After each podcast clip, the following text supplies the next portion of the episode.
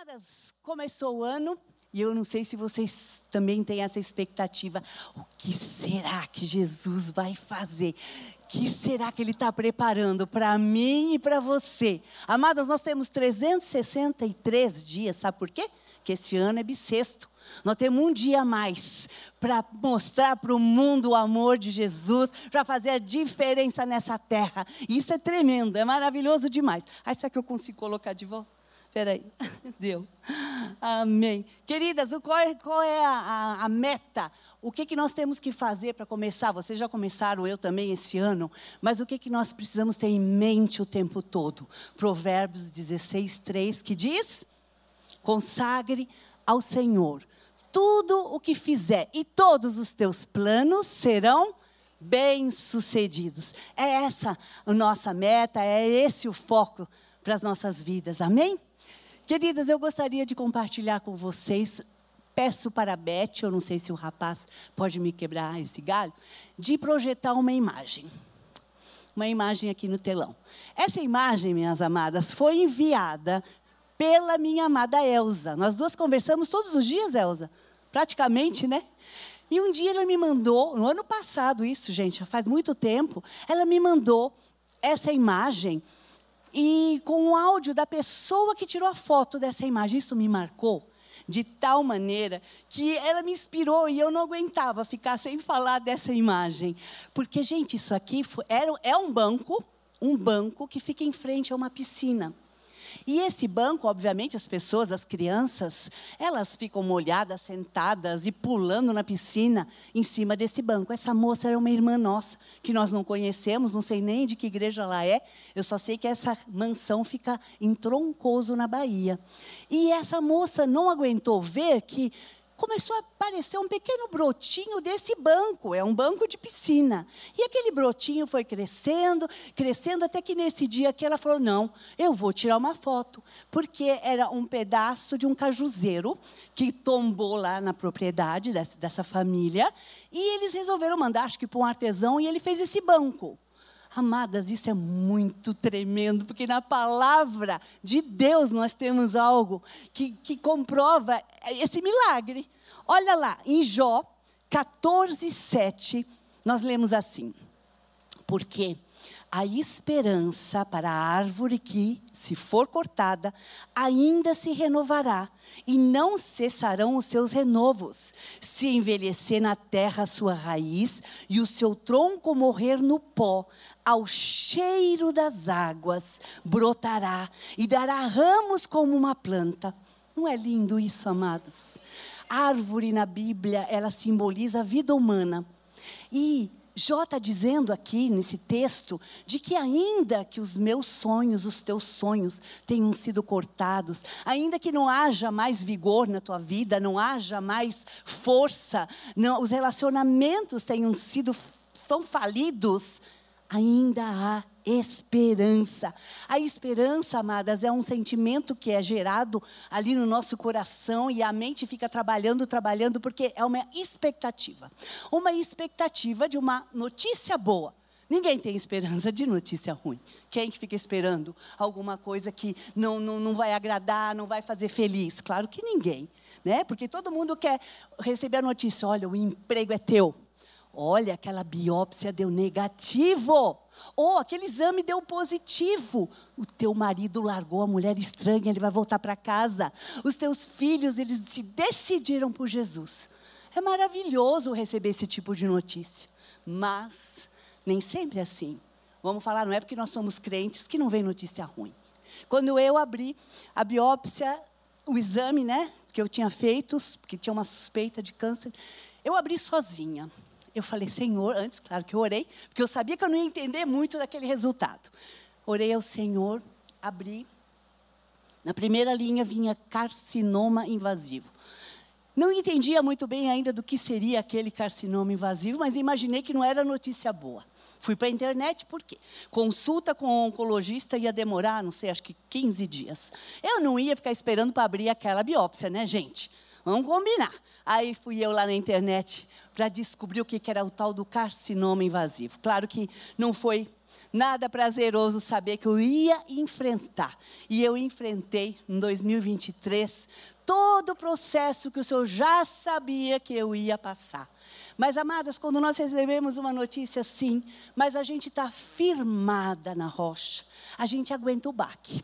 A gente se ergue, se levanta na força do Senhor, segura na mão dele e vai, e vai, e marcha.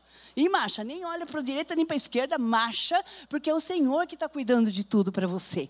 Então, amadas, a esperança ela precisa brilhar no meio do caos, porque senão não é esperança, senão é angústia, é decepção, é medo. Não, ela gera milagres, a esperança gera milagres. Nós precisamos é guardar a esperança num lugar certo, sabe, amados? Fechar os nossos ouvidos espirituais e físicos para vozes estranhas, para palavras eh, de, contrárias o que a palavra diz. Porque o inimigo ele vai estar o tempo todo tentando nos desestabilizar. Isso é normal, é o papel dele. Ele vai fazer isso. Mas como você é ingênua, errou. Tu acha, você não lembra da Marilene, você não lembra da Márcia, da Cláudia, todas morreram com câncer de mama. Como você é ingênua de achar que você vai ser diferente, que com você não vai, não vai acontecer nada? Ele fica falando isso, claro que fala, e o tempo todo, e o tempo todo. Né? Você está sonhando alto demais, o teu marido não vai voltar mais nunca. Olha, o marido da vizinha, da comadre da minha prima, nunca mais voltou para casa. Olha, os filhos da, da minha, minha vizinha, ela também é, perdeu as esperanças, larga, larga a mão, não vai vir mais benção alguma. Se nós temos que fechar os nossos ouvidos para essas vozes, sabe, amadas, as mentiras de Satanás, elas podem tentar tirar o nosso prumo, tentar fazer com que nos desanimemos, mas a gente precisa lembrá-lo do que ele sabe. Satanás sabe bem o Deus que você serve, que eu sirvo. É o Todo-Poderoso, El Shaddai, que está sentado num trono de glória e tem todo o domínio, e tem toda a soberania, e tem todo o poder para realizar muito, mas muito, muito mais do que nós temos pensado, imaginado, né? Em Romanos 5, de 3 a 5, nós lemos assim: e não somente isto, mas também nos gloriamos nas tribulações, sabendo que a tribulação produz a paciência. E a paciência, a esperança. E a, es a experiência. E a experiência, a esperança. E a esperança não traz confusão, porquanto o amor de Deus está derramado em nossos corações pelo Espírito Santo de Deus. Amadas, a esperança ela nos leva mais perto de Deus. Nós aprendemos a confiar nele. A gente aprende a nós fecharmos os ouvidos para tanta maldade humana. Se você ficar só dependendo de televisão, da mídia social, o que, que vai acontecer com a tua mente, com o teu coração? Vai ser contaminado. A gente precisa desligar e centrar e focar, olhar para Jesus. Olha para a cruz. É só isso que a gente tem que fazer para ter uma vida de plenitude, apesar das aflições. Amadas, talvez vocês digam, mas é muita tribulação, irmã, você não sabe a minha vida. É tanta tempestade, uma atrás do outra, não para. Aí eu vou te lembrar de uma coisa. Jó.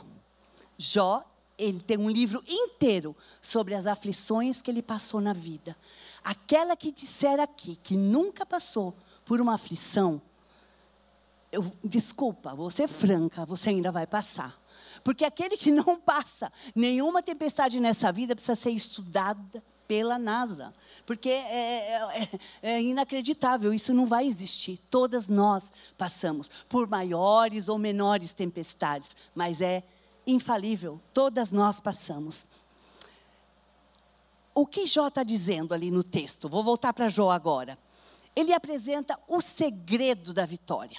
O segredo da vitória está no cheiro das águas. Um pouquinho só de água já basta para que tudo floresça, para que o vigor volte, para que o ânimo volte, para que eu volte a sonhar. E quem é água? Quem disse que era água? Jesus. Ele disse que se nós fôssemos cheios do Espírito Santo, rios de água viva fluiriam do nosso interior. E ele disse também que se nós bebêssemos da água que ele tem para dar, não que o mundo tem, mas que ele tem, o que, que aconteceria? Nunca mais. A gente teria sede, porque Jesus é o suficiente. Ele sacia a nossa sede. Por isso, amadas, nós temos um diferencial. Se nós temos um manancial, se você tem um, uma fonte inesgotável de água viva aí dentro de você, porque eu creio que todo mundo aqui é cheio do Espírito Santo, nós temos que apresentar resultados diferenciados. Nós não podemos ser uma mulher como o mundo está carregado aí, o planeta está cheio. Nós temos um diferencial e nós temos que expressar para o mundo que Jesus habita dentro de mim e que dentro de mim tem um manancial de rios de água viva, apesar das aflições, porque todos nós temos, nós temos é que aprender a confiar 100%, cegamente, no roteiro de Deus para a minha vida e para a tua vida. Se eu confio cegamente, não tem baque, não tem susto, não tem diagnóstico, não tem abandono, não tem desânimo que resista porque eu confio que é Ele é que me garante a minha vida plena, a minha alegria de viver, o meu ânimo e minha motivação para continuar cheia de esperança. Amém? A aflição, queridas, ela não é um lugar de permanência. É um lugar só de passagem. Aí, mas você vai dizer, mas peraí, quantas vezes eu já não, não, não sofri uns turbilhões na minha vida? Sim, todas nós a gente pensa, bom, agora eu passei um, uma tempestade aqui, uma aflição tremenda. Acho que acabou, ufa, acabou. Olha, amadas, eu vou dizer para vocês, há 10 anos atrás, quando nós, eu e meu marido, perdemos absolutamente tudo em termos materiais, tá? Nós fizemos um péssimo negócio, tivemos que vender todas as nossas propriedades e perdemos tudo que tínhamos em termos financeiros. Quando passou aquilo lá e que a gente se reergueu e o Senhor começou a nos dar novas esperanças né, na nossa vida material, conseguimos comprar outro apartamento, o carro, enfim, enfim, veio outro. Depois de 10 anos, você não pensa que vai, não tem fim. Por quê? Nós ainda não estamos no céu. Nós não estamos no céu. Nós só vamos viver realmente, regaladamente, na presença do Senhor lá em cima. Aqui nós teremos aflições e elas vão se renovando. Por exemplo, há 10 anos atrás, foi um, uma aflição tremenda na área financeira. O ano passado, a primeira vez na minha vida que eu tive que enfrentar esse câncer. Então, era uma coisa inimaginável. Eu sempre tive muita saúde, eu sempre estava super bem. E veio essa novidade mas quando a gente tem Jesus, a gente põe o quê? O inimigo para correr. Eu sou mais que vencedor em Cristo Jesus. E essa era a minha declaração todo o tempo. Nós temos que extrair o melhor das tribulações. Ela não é o fim. Aquela tribulação, não sei se vocês hoje passam por alguma, talvez não. Glória a Deus se não passarem. Mas como eu disse, não quero hum, chatear ninguém aqui. É, ela não vai permanecer tanto a aflição não, é, não permanece, ela vai embora, glória a Deus por isso, como também vem outra, e vem outra, e vem outra. Mas aquele que está centrado na palavra, aquele que tem promessa do Senhor, porque vocês sabem que a palavra de Deus, ela tem milhares. Existem umas controvérsias aí quanto à quantidade de promessas, mas alguns estudiosos dizem que tem mais de 5 mil promessas. Praticamente em cada capítulo da Bíblia tem uma promessa. E a gente tem que fazer disso, da palavra rema, aquela história, rema. Rema é uma palavra viva, ela é factível, ela é aplicável na minha vida. E amadas, eu fiz isso. Né? No primeiro momento, quando eu abri a biópsia, eu não chorei, não. Eu não chorei. Eu falei, Senhor, o Senhor está comigo? Segura na minha mão que eu vou, Senhor. Mas teve um, um, momento, em alguns momentos ali, que você não sabia exatamente como que ia ser o efeito das químios, como seriam as radioterapias, eu chorei. E naquele dia, eu me lembro ainda, eu ajoelhada na minha cama, o Espírito Santo me falou, você sabe que você é meu templo?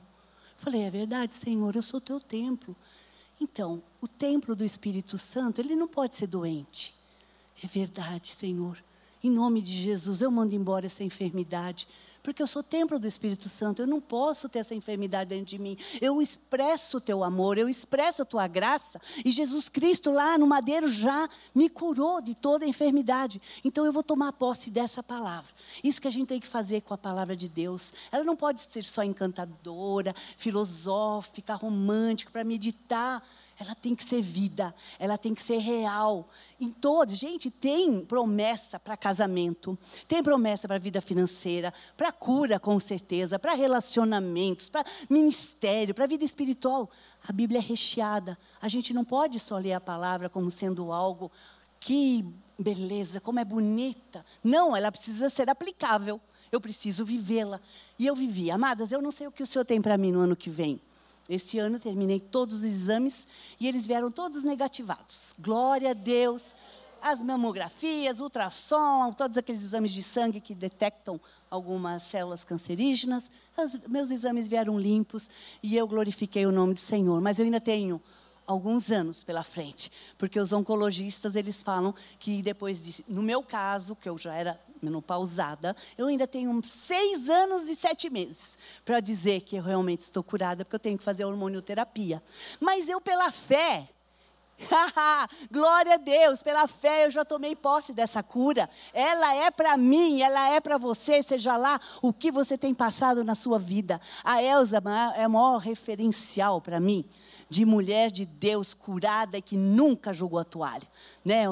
Nem nunca o inimigo tirou de você o ânimo, a certeza, a convicção de que Jesus estava cuidando de tudo. Vinha uma sentença, já mandava embora. Vinha outra sentença, mandava embora. É esse o nosso posicionamento de mulheres de Deus, porque nós temos esse diferencial. Então nós não podemos ser igual a todo mundo. Nós temos algo muito especial.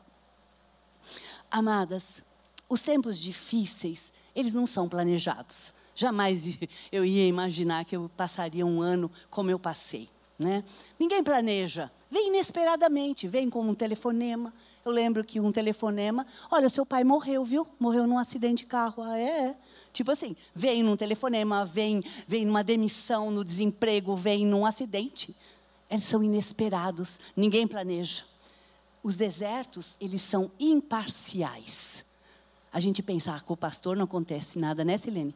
O pastor, ele, imagine, ele é um homem de Deus, nada acontece com ele.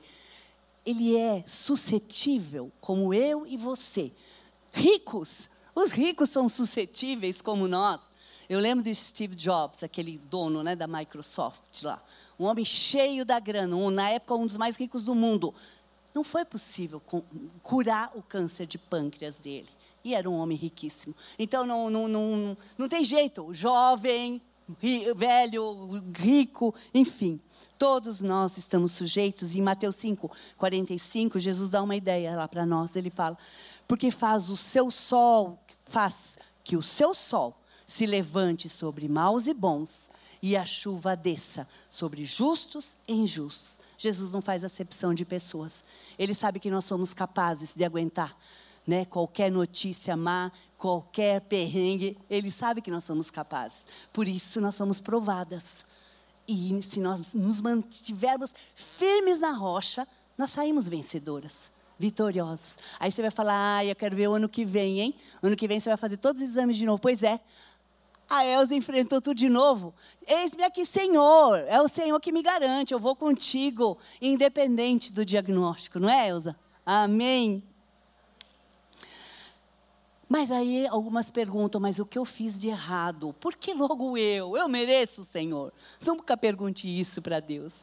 Né? Porque na Bíblia nós temos a resposta. Jesus falou, não é por causa de pecado dos pais, porque algumas pessoas falam, ai, ela deve estar vivendo uma vida de pecado, porque pegou de jeito essa enfermidade tem nada a ver, gente. Não, tem, não é merecimento passar por aflições, de jeito nenhum. Porque nós nunca vamos estar sozinhas. O Senhor jamais vai nos abandonar. Seja a dificuldade for, Ele sempre estará do nosso lado. Sempre tem propósito. E a gente tem que extrair o propósito. Tem que perguntar para Deus: o que, que o Senhor quer comigo, meu amado Deus? O que o Senhor quer comigo nessa situação? Certamente Ele vai dizer eu quero que você seja moldada conforme os planos que eu tenho para você. Os propósitos que eu tenho para a tua vida. Essa é a resposta de Jesus. Você não está pecando, você não é merecedor ou não merecedora. Só tem plano e propósito do Senhor para aquilo que você está vivendo. Amém? A diferença, então, para nós cristãs, não é a ausência de lutas, mas a presença do bom pastor do Emanuel nas lutas conosco. Essa é a nossa diferença, amém? Amadas, vocês já pararam para pensar da onde vem? Da onde vem a tribulação, o turbilhão, a tempestade, a adversidade? Da onde? Eu tenho a minha tese, só que está baseada na palavra, a minha tese. Talvez vocês tenham a de vocês também. A minha tese é, ela vem do diabo. Pode ser uma, uma possibilidade, ela pode vir do diabo. Oh, mas como assim, Rô? Lá em 1 Pedro, nós temos a resposta. Está dizendo assim: Sede sóbrios, vigiai, porque o diabo, vosso adversário, anda em derredor, bramando como leão, buscando a quem possa tragar. Nosso inimigo ele está constantemente bolando ciladas para nos pegar, para nos derrubar. Então pode vir dele sim, né? Do próprio homem. Ele mesmo pode cair em ciladas. O que, que acontece quando nós lembramos lá de, de Davi? Davi, ele não consultou ao Senhor sobre Betseba, porque ele já sabia a resposta que Deus daria para ele. Ele ia perguntar a Deus: "O senhor acha legal eu assediar Betseba?" Claro que ele não ia perguntar. Então, o homem, ele toma decisões precipitadas, erradas. E lá em Juízes 18:5 diz assim: Consultemos Deus para que possamos saber se prosperará o caminho que seguimos. Muitos de nós caímos em erros, em provações, porque nós não consultamos a Deus. Vamos falar a verdade? A gente quer dar um jeitinho, porque às vezes está demorando tanto para a bênção chegar, então vou dar um jeitinho para Deus, porque quem sabe a coisa rola mais rapidamente. É isso que nós não podemos fazer. Nós temos que consultar. E aí alguns falam, mas eu consulto, só que eu não tenho resposta. Então, pera, está acontecendo alguma coisa errada. Você não está sabendo ouvir a voz de Deus, porque tá, tua mente está tão tumultuada com tantas informações desnecessárias que você não está ouvindo a voz de Deus. Porque Ele revela, Ele mostra. Certamente Ele vai mostrar se você pedir. A outra minha tese é que vem de Deus.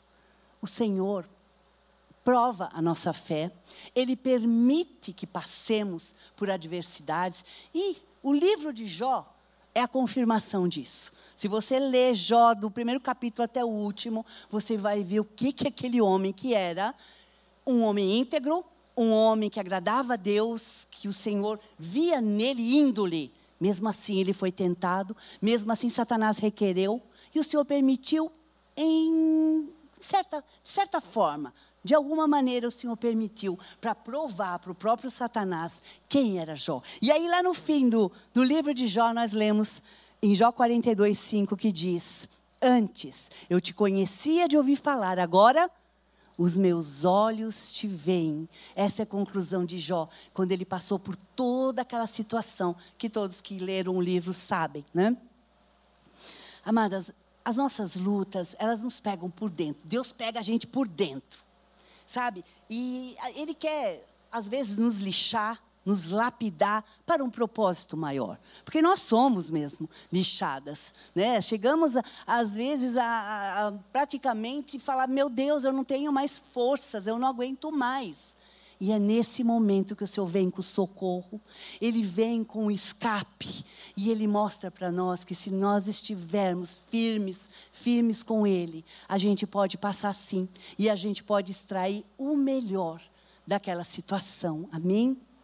Ele quer muitas vezes fazer de nós, mulheres, com uma casca um pouquinho mais grossa. Muitas de nós, eu mesma, a gente é tão sensível Qualquer coisinha que se fale, já fica dolorida, fica magoada, porque a irmãzinha falou que aquela minha saia está muito longa, ou sei lá eu o quê. A gente é tão sensível, cheio de mimimi. E quando a gente tem uma casca grossa, a gente adquire a maturidade espiritual e a gente pode trabalhar melhor para o reino. A gente deixa de lado os mimimi da vida e se coloca à disposição do Senhor e fala: Eis-me aqui, faz de mim o que te aprover, Jesus, faz de mim amadas. E Jesus, ele não se preocupa de como eu e você entramos na luta e nem por que nós entramos na luta. O que ele se preocupa mesmo é de como nós vamos sair da luta. Como que nós vamos sair? Nós vamos sair descabeladas, desorientadas ou mais fortes, com uma musculatura espiritual? Como que nós vamos sair? Elza, como que você saiu? Forte, hein? Cheia do poder de Deus, hein? Aleluias, glória a Deus. É isso que Ele quer saber. Ele quer saber que a gente se, se torne mulheres que possam levar o nome dEle, levar o reino dEle para tantas e tantas vidas que não conhecem nada da graça e do amor dEle. E se a gente for cheia de mimimi, fica difícil convencer. A pessoa às vezes pergunta: como você você serve ao Senhor, você se diz crente. Por quê? Porque a gente não pode escandalizar, a gente tem que realmente representá-lo como uma mulher inteira, uma mulher cheia da graça e do amor dele, e que todos vejam Cristo refletido em nós. Amém? Alguns aspectos, amadas, positivos que eu enxergo das lutas, talvez você também enxergue os teus. Um aspecto é que a luta ela gera arrependimento. Sabe aqueles pecadinhos bem insignificantes que para o mundo nem é pecado? Para o mundo não, porque você acha que isso é pecado, amiga? Está guardadinho lá, na última gavetinha do nosso coração, aquele pecadinho. Quando a gente passa por uma luta, elas vêm à tona, esses pecados vêm à tona. E a gente reconhece que a gente precisa mais de Deus, que a gente precisa ler mais a palavra, comer a palavra, viver a palavra, adorar mais, jejuar mais, conversar mais com o Senhor, ter mais intimidade, um relacionamento mesmo de comunhão com Ele. Isso é um aspecto positivo da luta. Outro aspecto, a luta nos leva a reconhecer Basta, Senhor, eu não tenho mais forças. Agora eu entrego tudo aos teus pés. Não tem mais o que eu faça na força do meu braço. Agora eu dependo única e exclusivamente do Senhor, do teu agir, porque eu não dou mais conta. E é isso que Ele quer. É isso que Ele quer ouvir de nós. Lá em 2 Crônicas, olha o que, que Jesus aí faz conosco. Nesta peleja, não tereis de pelejar. Parai, estai de pé, e vede a salvação do Senhor para conosco, ó Judá, ó Jerusalém. Não temais, não vos assusteis, amanhã saí-lhes ao encontro, porque o Senhor será convosco. É isso que o Senhor faz quando a gente desiste da força do nosso braço, entrega completamente para Ele agir do jeito dele, da maneira dele, no tempo dele, que é sempre melhor e mais perfeito. Amém, queridas? temos que nos lembrar o que a palavra nos fala que foi na maior aflição, que Sadraque, Mesaque e Abidinego viram Deus fechar, controlar o fogo naquele lugar onde eles foram jogados. Daniel foi na aflição maior da sua vida, que viu Deus fechar a boca de leões famintos. Jonas viu Deus controlar a digestão do estômago de um grande peixe, do intestino daquele peixe. Ele foi expulso de dentro daquele, daquele peixe sem haver nenhuma digestão ter acontecido três dias, amadas. O povo de Israel viu, na maior aflição, 40 anos no deserto, o Senhor trazendo toda a provisão necessária, água, codornizes, o maná diário. Israel testemunhou o poder de Deus na aflição. Moisés viu Deus controlar os mares, controlar o mar vermelho para que o povo pudesse passar por aquele mar. Aí, se alguém assistiu, outro dia eu ouvi uma reportagem de tentando explicar como que aquele fenômeno aconteceu de fato. Aí então a Discovery explica que veio ventos do norte, ventos do sul, sopraram de tal maneira tão forte que aquele mar abriu. E aí o povo, mais de 2 milhões de pessoas, passou a pé seco naquele mar. A justificativa né, do mundo. Outra, outra justificativa que eu falei, como pode? Como que é difícil para o mundo aceitar o poder de Deus? Quando caíram as muralhas de Jericó a televisão lá tentou justificar de que foi o, o, machar e as trombetas dos sacerdotes que fizeram que estremeceu tudo e aí caiu. Eles provaram isso, tentaram provar, que é óbvio que você fala é pífio, né? É, é patético a, a, a, teoria deles. Mas eles tentam o mundo porque é muito mais complexo, é mais difícil compreender que foi o agir de Deus que mudou aquela situação toda.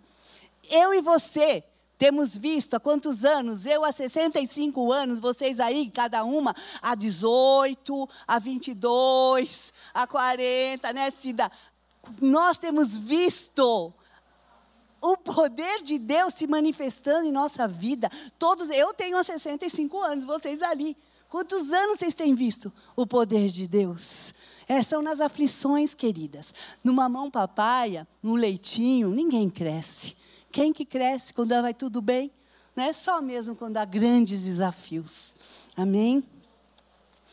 A gente não pode se esquecer, queridas, que o nosso Deus é um Deus de restauração. Ele restaura, ele reconcilia, ele muda histórias, muda sorte. Eu quero compartilhar com vocês um trecho do Salmo 126. Quem tiver a Bíblia pode acompanhar, que diz assim: Quando o Senhor trouxe do cativeiro os que voltaram a Sião, estávamos como os que sonham. Então a nossa boca se encheu de riso e a nossa língua de cântico. Então se dizia entre os gentios: grandes coisas fez o Senhor por estes. Grandes coisas fez o Senhor por nós, pelas quais estamos alegres. Traze-nos outra vez, ó Senhor do cativeiro, como as correntes de Negueb. Os que semeiam com lágrimas cegarão com alegria. Aquele que leva a preciosa semente andando e chorando voltará sem dúvida, com alegria, trazendo consigo os seus feixes. Deus é um Deus de restauração. Amadas, no verso do verso 1 ao verso 3, este salmista, ele relata as maravilhas do Senhor. Tudo que ele realizou no passado. Foram coisas tremendas, coisas fantásticas. Ele transformou o inimaginável. Aquele povo viu o sobrenatural de Deus se manifestar. Do 1 ao 3, o salmista fala do passado. Já no verso 4, no quarto, o salmista vem para o presente. Porque agora, no verso 4, se você lá, ler lá, está assim, ó. Traze-nos outra vez ao Senhor do cativeiro, como as correntes do Negueb. O salmista está vindo para o presente, voltou a ficar tudo difícil. Foi tudo tão maravilhoso, mas agora está tudo de novo complicado, Senhor. Traz de novo o teu socorro, Deus. Tira, liberta-nos, Senhor, do cativeiro. Livra-nos das algemas do inimigo, meu Deus.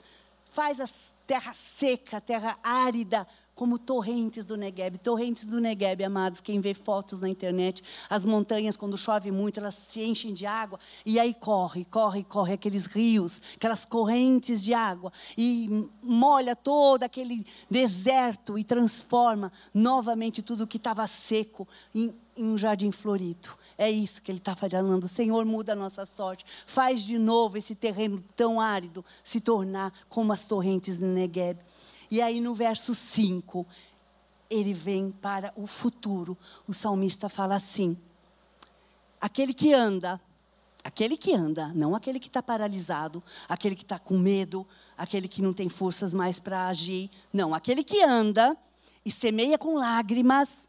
Com lágrimas, como assim? Com muito esforço, até com sacrifício, com determinação, trabalho árduo, sacrifício mesmo, choro. Quem anda não fica paralisado e caminha dessa maneira, com muito lamento, com sacrifício e com esforço, esse colhe, esse colhe feixes, esse vê a vida do marido que ele está clamando, chorando, o, o, o terreno, o, o solo daquele marido tão endurecido volta a amolecer. As lágrimas faz aquele terreno ficar novamente fértil. É isso que ele está dizendo. Sem vida, aquilo que está sem vida volta a ter, frutificar e dá muito, muito fruto, que traz alegria. A nossa semeadura pode gerar grandes frutos, amadas. Semeamos com choro, com sacrifício, com determinação, mas a colheita traz alegria. Como é bom a gente ver o Senhor agindo na vida dos nossos filhos, como é bom a gente ver uma vida transformada, uma vida que estava completamente entregue às drogas, alcoolismo, uma vida sem perspectiva, porque às vezes não é nem nada absurdo como estar envolto com drogas, mas uma vida sem Jesus para mim é uma vida vazia, uma vida sem perspectiva de nada, sem alegria alguma. Então aquele que semeia dessa maneira com choro, molhando aquele, aquele solo tão árido, ele colhe a colheita dele é transbordante e é, e é maravilhosa, e há júbilo, e a festa, e a celebração para quando nós colhemos esses frutos do nosso penoso trabalho. Amém? Eu me lembro, perfeitamente da restauração que o Senhor fez. No meu casamento, por exemplo, anos e anos eu orando e jejuando pelo meu marido. E aí as minhas lágrimas não foram em vão. Elas surtiram um efeito. O jejum surtiu um resultado positivo, porque aí, do nada, inesperadamente, aconteceu dele, ah, vamos na igreja, hoje eu vou na igreja com vocês. Glória a Deus. Ah, hoje eu acho que eu vou me batizar. Glória a Deus. E aí, né, continuou caminhando com o Senhor e hoje é um marido que está ativo na igreja. Eu glorifico a Deus, porque ele está firme lá em São Bernardo. Eu e a Silene estamos lá e, e eu vejo que Deus tem muito ainda a trabalhar no coração dele, mas é um homem que teme a Deus. Então, a restauração aconteceu no, no meu casamento também. Porque é claro que numa situação dessa, quando a mulher deseja servir ao Senhor com todos os seus dons e talentos, mas o marido é um obstáculo, é difícil. Mas se ela continuar semeando com choro, né, com sacrifício, ela vai colher. Vai colher um, um solo amolecido e que vai dar muitos frutos. Um jardim florido e regado, como diz a palavra. Você se lembra também da restauração que o Senhor já fez na vida de vocês? Cada uma aqui certamente tem algo para contar, né? Perdas, né? Desilusões, frustrações, mas o Senhor restaurou o ânimo, a esperança, por isso que vocês hoje, no na primeiro culto do ano, estão aqui. Porque vocês reconhecem que se eu não andar grudadinha, como diz a nossa pastora, grudadinha com o Senhor Jesus, que vai ser da minha vida? Não tem, não tem perspectiva, não tem expectativa de nada de bom. Porque no mundo, amados, tem muito desesperançado, muitos desesperançados. E não é só pessoas que não conhecem o Senhor. O meu vizinho, ano passado, ele se jogou no vigésimo andar.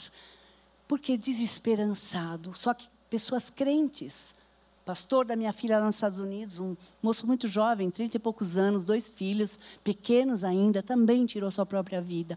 Então, a gente precisa vigiar, a gente precisa realmente estar em conexão o tempo todo, porque o mundo jaz no maligno. E tudo que Satanás quer é levar a gente para a cova com ele. Mas nós não vamos, não. Amém? Ninguém vai aqui. Nós vamos manter acesa aquela chama, a chama da esperança de que esse ano vai ser diferente. Esse ano o Senhor vai mudar a nossa história. Seja lá em que área da vida vocês estiverem, amadas. Que desafios vocês têm, que sonhos, que projetos vocês têm. Eu só sei dizer que Ele pode se for o tempo propício, 2024 ele fará.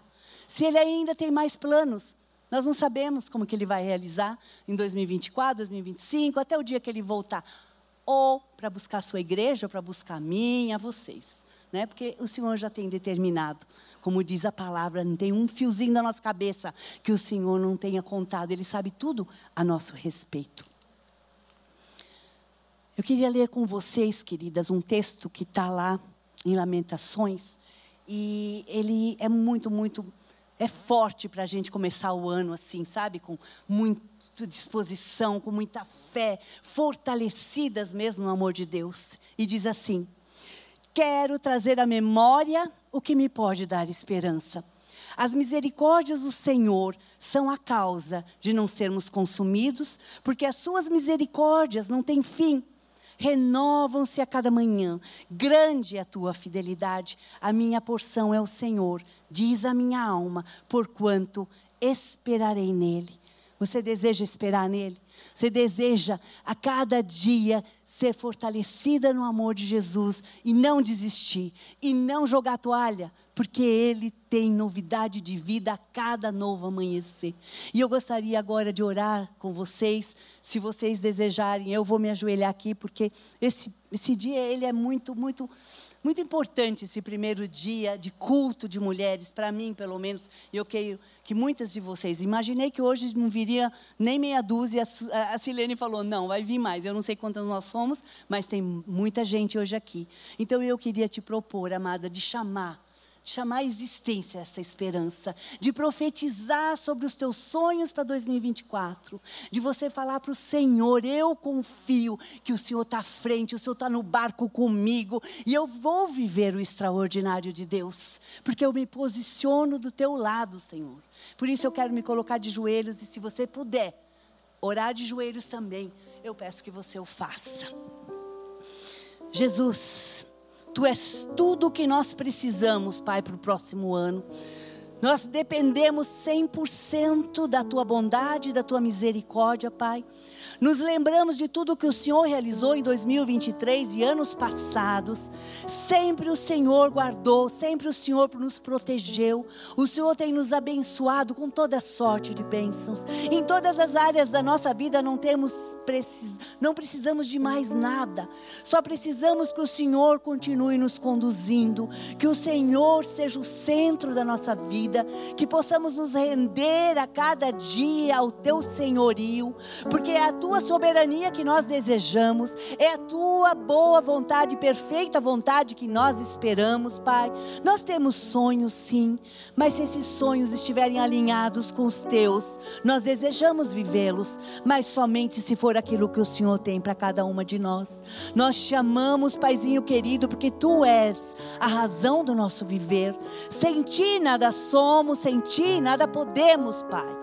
Por isso, Pai, nós clamamos que o Senhor venha, venha sobre as nossas famílias, Pai. Oh Deus, muda a sorte da vida dos nossos filhos, Pai.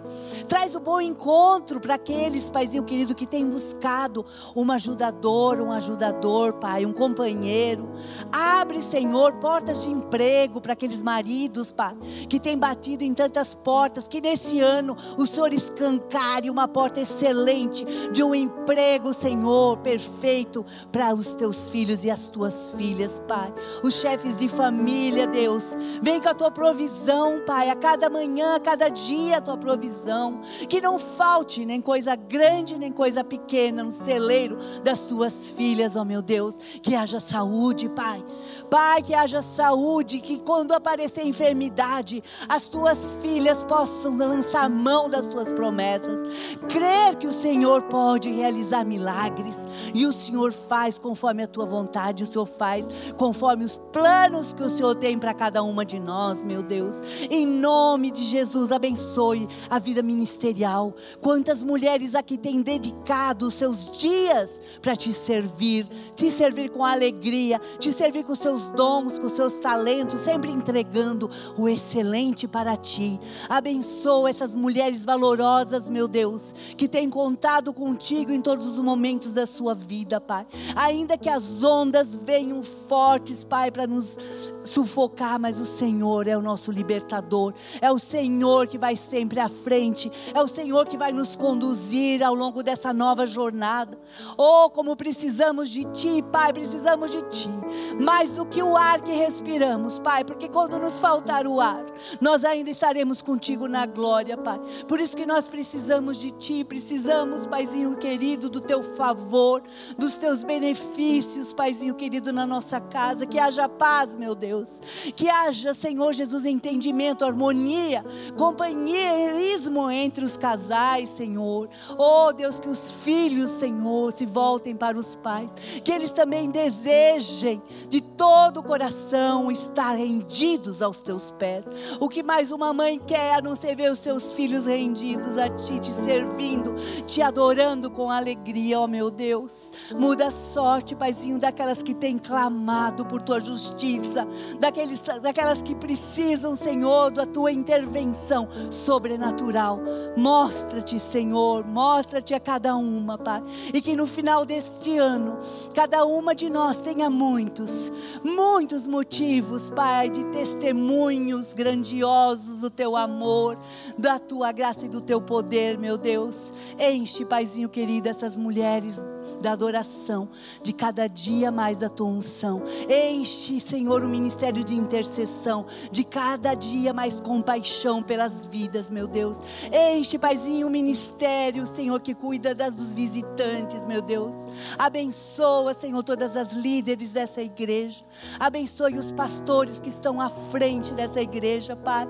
Que nunca lhes falte, Deus, o amor. Que nunca lhes falte a graça e a unção do Teu Santo Espírito, meu Deus. Faz resplandecer o teu rosto sobre esse lugar. Em nome de Jesus, nós clamamos por ti, Deus.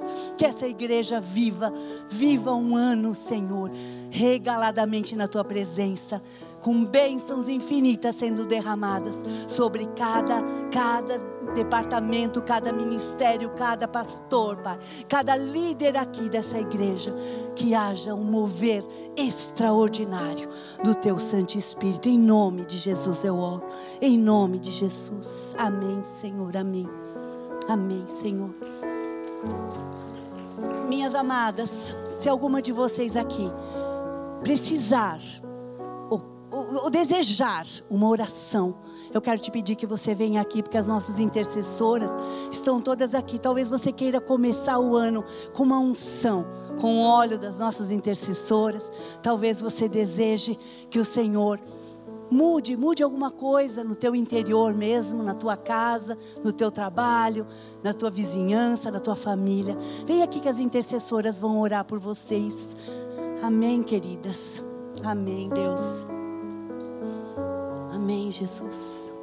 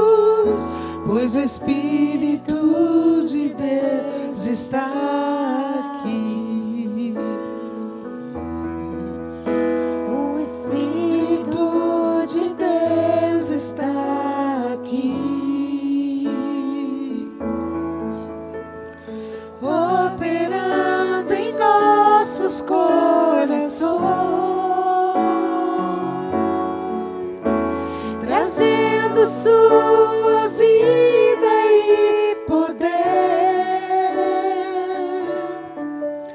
ministrando sua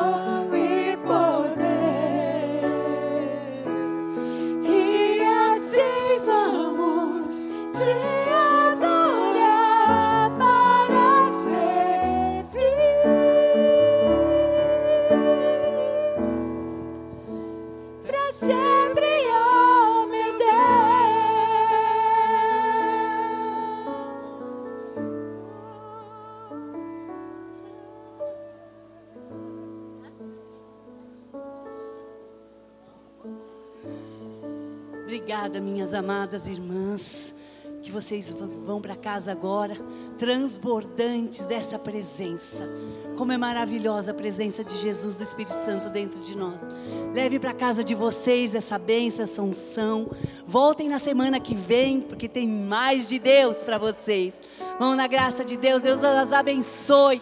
Deus derrame das suas misericórdias, do seu poder e da sua graça. Em nome de Jesus. Amém. Amém.